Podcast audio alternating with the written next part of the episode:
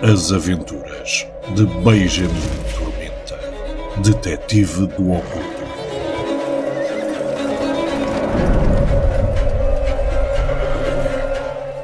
O Deus das Moscas tem fome. Por Luís Corte Real.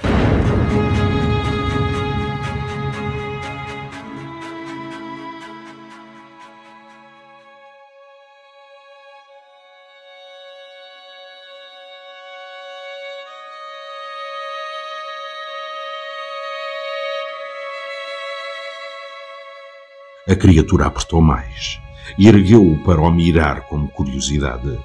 Aproximou-o da sua infinitude de olhinhos, como pérolas negras, onde o bruxeiro se viu refletido mil vezes. Mexe, filho de uma cachorra! Desmancho, miserável! Acabaste comigo! Izebu escancarou a boca medonha de onde começou a desenrolar-se a língua negra uma lenta jiboia úmida em busca do rosto do detetive. Este procurou agarrar a língua, afastar aquela abominação de si, mas a criatura prendeu-lhe primeiro um braço, depois o outro. Pelo canto do olho, pareceu ao bruxeiro ver Rage, aproximando-se com um sabre nas mãos. O fogo trêmulo, que ardia no cabeçorro da abominação, alumiava o fiel criado de tormenta em tons de vermelho sangue. E ali, Ramanujan voltava a ser o terrível Tug, o membro dessa fraternidade de assassinos e ladrões que espalharam o terror por toda a Índia. Os seus passos eram os do predador silencioso que nada teme, a sua postura, a do estrangulador sem compaixão. Os seus olhos estreitados como postigos por onde se poderia espreitar para os mil níveis do Naraka e assistir aos indescritíveis castigos dos pecadores. Ramanujan soltou um grito indizível da sua boca de lobo e depois de dois passos poderosos enfiou toda a lâmina nas costas da criatura. Esta bramiu e afrouxou o aperto de tormenta, as suas asas girando e projetando o criado para longe. O sabre ficou enfiado até ao punho nas costas da abominação. Mas esta ignorou o ferimento e voltou a focar a sua atenção no bruxeiro. E hesitou. O seu cérebro, que aos poucos aprendera a identificar as comoções humanas, notou uma mudança. Tormenta sorria. Sim, o detetive exibia um sorriso de triunfo. Conseguira soltar os braços, arregaçar a manga desfeita e o seu braço direito forte e seco, exibia os mesmos símbolos que enfeitavam as paredes do palacete. Esse braço pintado avançou como um ariete e entrou pela boca de Zebub. De imediato a magia queimou a abominação por dentro. Uma dor incomensuravelmente superior à que sentia quando ignorava a prisão que as paredes pintadas representavam. Urrou como uma locomotiva a frear perante o abismo e largou o detetive. Levou as garras à boca, mas um fumo azul saiu-lhe, a cada respiração agonizada por entre as fileiras de dentes. O seu instinto foi voltar ao ninho, para dentro do palacete, para recuperar e voltar a atacar. Girou, fletiu as pernas, bateu as asas desesperadas e levantou o voo. Mas Tormenta viu o chicote de raja encostado no chão e não hesitou.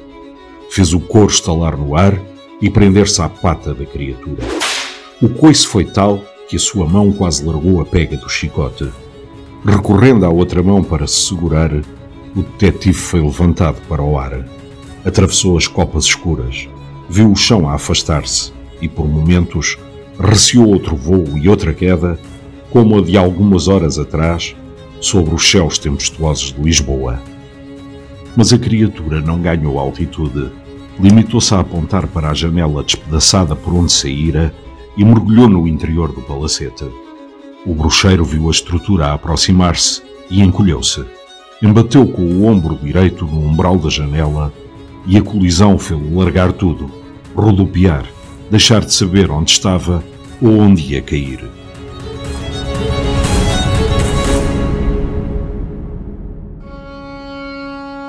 Cuidado!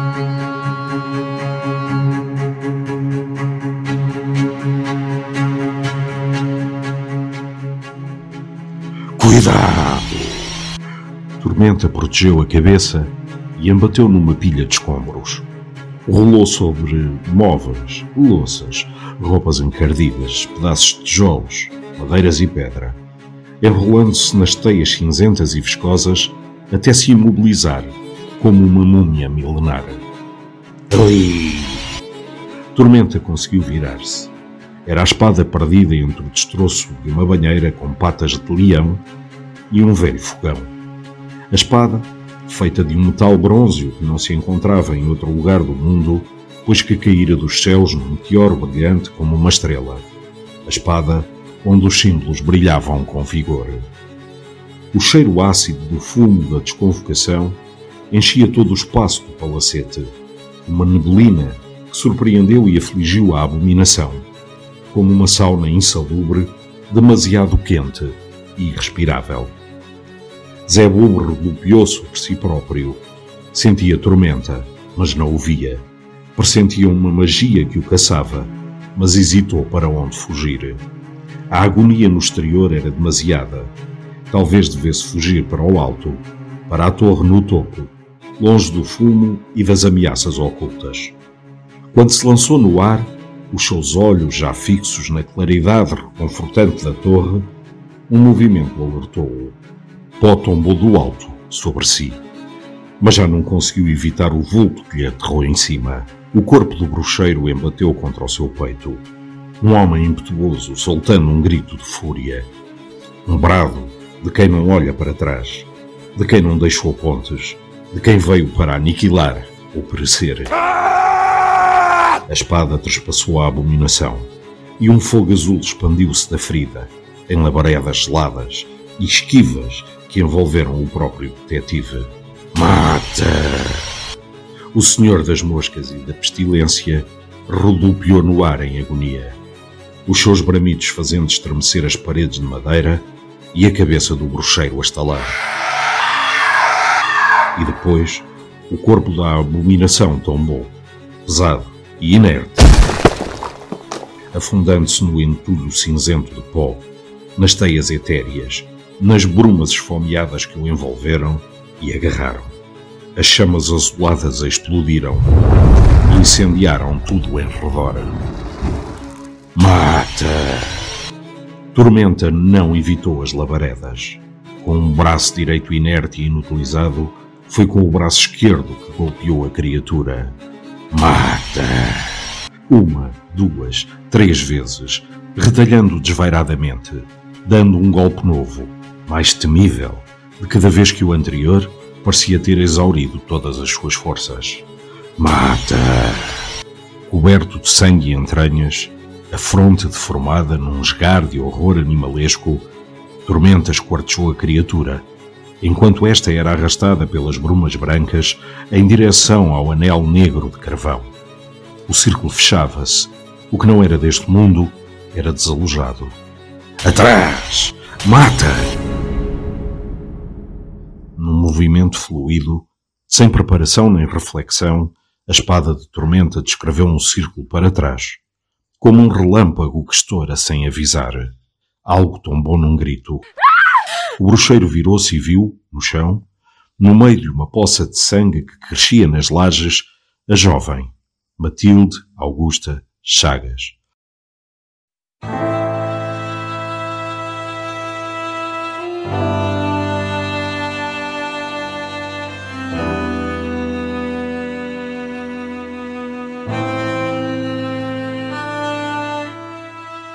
Foi arrancado do vórtice de furor que o capturara deu dois passos vacilantes em direção ao corpo e agachou-se.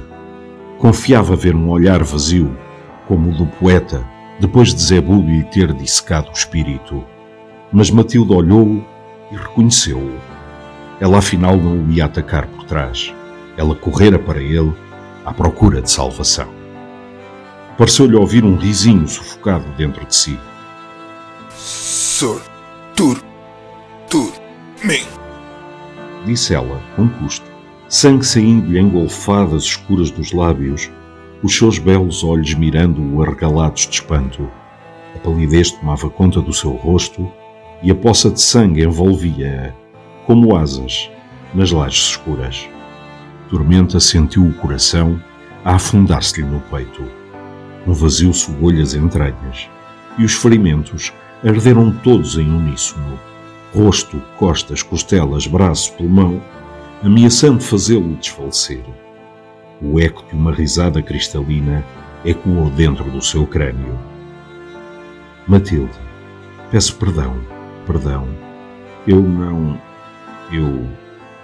Ela morreu nos seus braços enquanto tentava dizer algo mais. Talvez perdoá-lo. Talvez amaldiçoá-lo.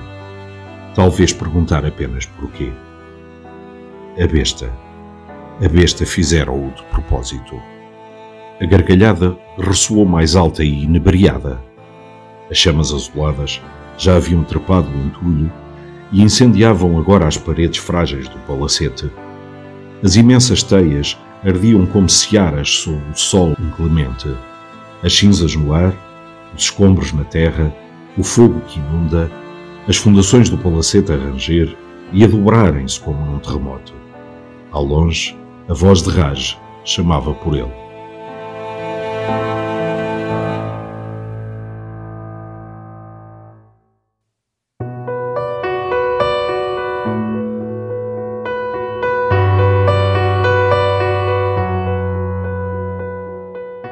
Tormenta ponderou ficar ali.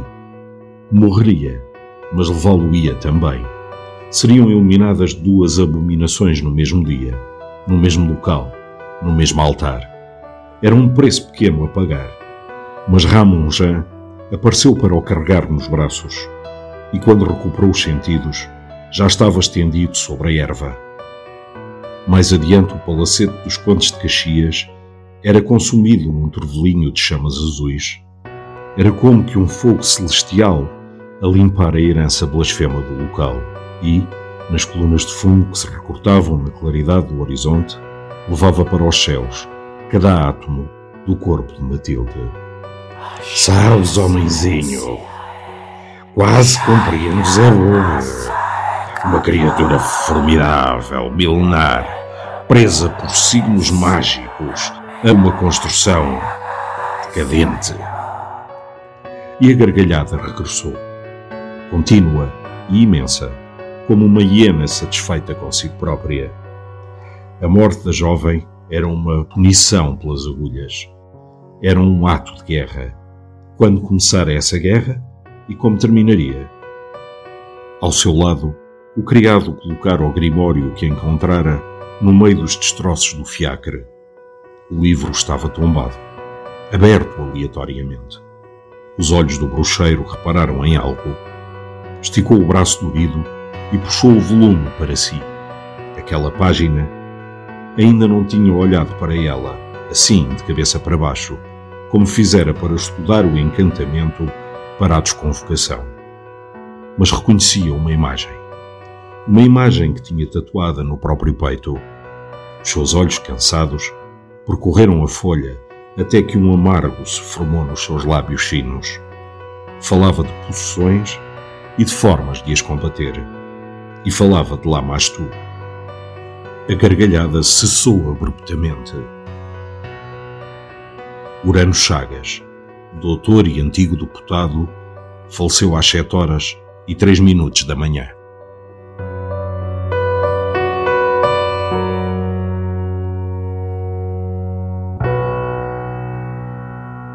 Fim.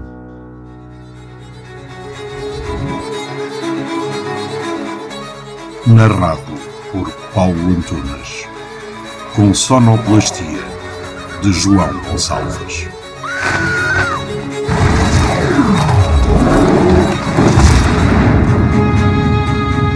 O Deus das Moscas tem fome. A obra para quem não receia visitar uma Lisboa negra e cheia de segredos.